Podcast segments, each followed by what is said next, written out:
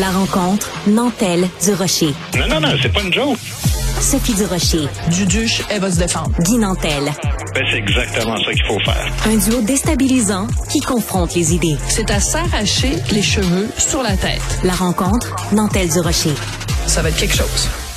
Guy, as-tu poussé comme moi un soupir de soulagement quand tu as appris que Jérémy Gabriel décidait de mettre un thème à la poursuite civile de 288 000 dollars qu'il avait intenté à l'humoriste Mike Ward? Ben, je sais pas si c'est un soupir de soulagement, mais je pense que c'est une très bonne nouvelle. Oui. Euh, je pense que, tu sais, honnêtement, c'est une excellente décision de Jérémy pour plusieurs raisons. Puis d'abord, la première, puis la plus importante, c'est la raison pragmatique. Je pense que Jérémy a réalisé que, tu sais, en dépit des souffrances qu'il dit avoir subies, jamais au Québec il va gagner un procès pour une blague faite sur lui dans un spectacle d'humour. Ça arrivera pas. Tu sais, quand j'ai écrit le livre offensant, Sophie, Oui. euh, Ward avait perdu en première instance, puis il avait perdu en appel, mais le verdict de la Cour suprême n'était pas encore connu. Je sais C'est pas vrai. si tu te souviens. Tout à fait, je me souviens Et très malgré bien. tout ça, moi, j'avais prédit que ça allait se terminer comme ça pour la simple et bonne raison que le juge Hughes, dans sa première, euh, en première instance, il avait bien dit on a le droit de faire des blagues de mauvais goût sur des personnalités en autant que le respect, l'honneur et la dignité de la victime de la blague demeurent intacts. Et c'était clair qu'il allait éventuellement se faire renverser parce que personne n'est en mesure de déterminer Ben dans une société c'est quoi le degré d'atteinte au respect, à l'honneur et à la dignité d'une personne. C'est des concepts trop flous, puis en plus trop subjectifs. Parce que, tu sais, on comprend que n'importe quelle blague, ultimement, ça peut finir par être considéré comme offensant pour des groupes ou des individus. Puis, puis ça mettrait fin à job d'humoriste à toute fin pratique. Fait que, bref, je pense que Jérémy a compris que que ce soit au civil ou au tribunal des droits de la personne, le fond de l'argument légal allait toujours jouer contre lui. Mais surtout, c'est une bonne nouvelle, puis c'est une bonne décision de la part de Jérémy, parce que ça fait 13 ans que ça dure. Puis je pense ça. que c'est un grand geste de maturité de la part de Jérémy Gabriel de vouloir faire la paix avec Ward, puis de passer à autre chose. Tu sais, des fois dans la vie, là, ça sert à rien de rester sur nos positions, même quand on éprouve le sentiment qu'on s'est fait traiter injustement, parce que ce qu'on gagnerait potentiellement en argent, ben écoute, on, le perd en paix d'esprit, puis le contraire est vrai. Alors ce qu'on perd en argent, ben je pense qu'il gagne en paix d'esprit. Ouais, mais c'est très intéressant dans dans dans la formulation euh, de ce qu'il a dit. D'ailleurs, on a un petit extrait parce que tout ça est parti d'une entrevue qu'il a accordée à maître François David euh, Bernier et euh, qui a été diffusée donc euh, sur le site euh, La Firme, qui est le, le, le site de maître François David Bernier. Alors on écoute ça.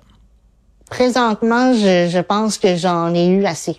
Je- je- c'est, c'est, c'est plate à dire comme ça.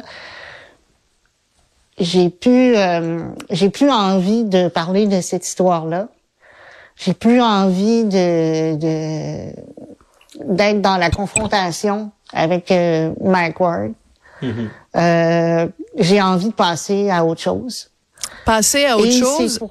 et euh, surtout euh, à- arrêter la confrontation. Alors, je veux dire une chose très importante, même si la cause est extrêmement légitime, même si la cause est justifiée, il reste que d'un point de vue humain, n'importe quel psychologue va te dire que si tu entretiens la confrontation, si tu entretiens la colère, si tu entretiens l'affrontement, la prise à partie, etc., ben tu portes un, prix, tu payes un prix psychologique. Donc, juste pour sa santé mentale, on lui souhaite que de tourner la page. Absolument. C'est pour ça que je dis que c'est un grand signe de maturité parce que ultimement, ça finit par jouer contre lui de toute façon. Tu sais, qui gagne ou qui perde 13 ans de, de vie comme ça. Puis tu sais, je veux dire, c'est un jeune homme, là. Fait que 13 ans, oui. euh, quand t'en as 26, c'est, c'est la moitié de sa vie, comme il dit. Euh, par contre, il y a un petit hic, là, c'est quand il dit qu'il a jamais voulu faire d'argent pendant ces 13 années-là avec euh, cette histoire-là. Ben moi, tu sais, permets-moi d'avoir un petit peu de doute là-dessus parce que, tu sais, il- il- j'ai jamais voulu. tout ce que je voulais, c'était que les gens connaissent mon histoire, que le public sache ce qui est arrivé. Mais premièrement, si c'est le cas dès le départ, tu, tu le dis, l'argent que je vais gagner, je vais le verser à une œuvre de charité. Puis deuxièmement, ben, tu sais, un coup que tu as perdu à la Cour suprême, pourquoi entamer des procédures au civil? Je veux dire, il y a juste des enjeux financiers que tu peux tirer au civil. Alors, tout le monde connaît ça ton histoire après le premier le procès, là, après la Cour suprême. Fait que c'était d'aucune utilité de prolonger le procès civil. Mais mon impression, Sophie, je, je, je parle de ça parce que je veux en parler au positif c'est justement, et puis c'est juste une impression, en passant, j'ai jamais rencontré de ma vie Jérémy, là, mais c'est que mon impression, c'est que le, jeune homme qu'il était s'est fait manipuler par plusieurs personnes dans ce dossier-là pendant longtemps. Et là, il est devenu un homme mature qui dit ça va faire, je prends le contrôle de ma vie puis de mes affaires.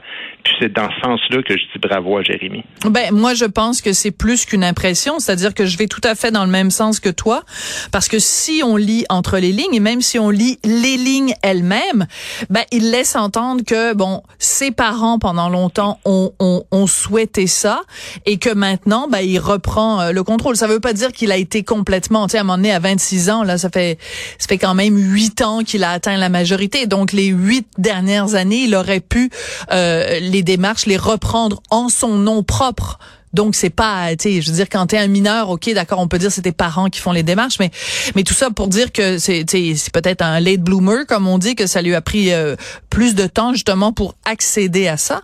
Mais ce que je trouve le plus important, c'est qu'à un moment donné, il dit une phrase, euh, tu sais, passer à autre chose, c'est important pour laisser de la place au nouveau Jérémy. Et ça, je trouve c'est tellement tellement important. Puis je sais que ça va sonner un peu psychopop, un peu euh, biscuit chinois là, mais si tu veux euh, être connu pour autre chose que Jérémy Gabriel, virgule, victime de blagues de mauvais goût ou de bon goût ou peu importe. De, tu sais, pour que son nom ne soit plus à tout jamais associé à Mike Ward, il faut qu'il mette fin à cette affaire-là pour redevenir simplement Jérémy Gabriel de son plein droit. Oui, puis, puis tu as tout à fait raison de dire ça. Puis aussi, il faut pas qu'il soit perçu de manière générale comme la personne qui se plaint tout le temps de quelque chose, là, tu sais, au, sens très large, à un moment donné, il faut que tu que tu largues les, les amarres par rapport à cette dynamique-là. Puis, puis tu sais, je pense que c'est bon pour tout le monde d'arrêter de parler de ça, de sortir de ça. Tu sais, même moi, de, en, en ben oui. périphérique, j'en ai parlé souvent de On ça. On est tanné d'en parler. Ben, c'est ça. C'est un sujet délicat à parler, Sophie, parce que tu sais, ça, ça, te ramène toujours au grand débat sur la liberté d'expression. Puis évidemment, quand tu parles de ça, tu te mets du monde à dos, peu importe de quel côté tu es, parce que quand tu défends le principe de la liberté d'expression, plusieurs personnes confondent le sens de tes propos, puis ils pensent que tu défends le propos en lui-même. Et, je pense que, tu sais, Jérémy, là, il y avait toute la légitimité au monde de dire à quel point il était blessé en humour. Euh, puis, puis tu sais, je veux dire, est-ce que l'offense justifie que l'État poursuive en justice? C'est de ça dont on parlait. À mon avis, non. Puis, tu sais, le meilleur exemple que je peux te donner, c'est moi-même personnellement. il y a plein de blagues qui se font sur moi, puis je les trouve pas toutes drôles. Il y a des choses même que je considère qui sont profondément méchantes qui se disent à mon sujet. Euh, et puis la plupart du temps, c'est des jeunes que je connais même pas, mais tu sais, euh, je, je veux dire, euh, moi, souvent, je trouve que ça dépasse les bornes, puis je me gêne pas pour brasser la cabane, puis dire ce que j'ai à dire, puis même dire des fois que ça peut être souffrant.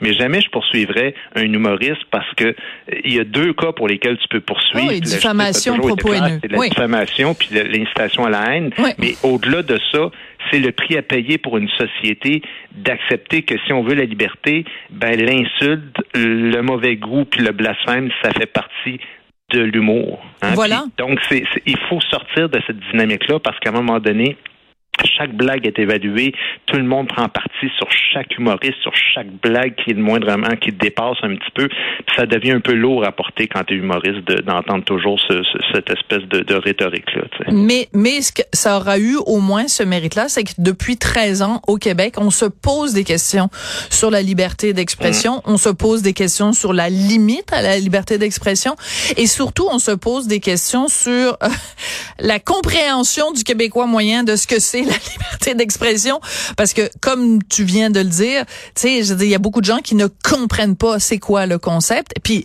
j'en ai écrit euh, autant comme autant des chroniques sur ce sujet-là, puis le nombre de commentaires que je recevais de gens qui disaient "Ben là, ils vont en train de dire que c'est correct la joke qu'a fait Mike." Non, c'est pas ça que je dis.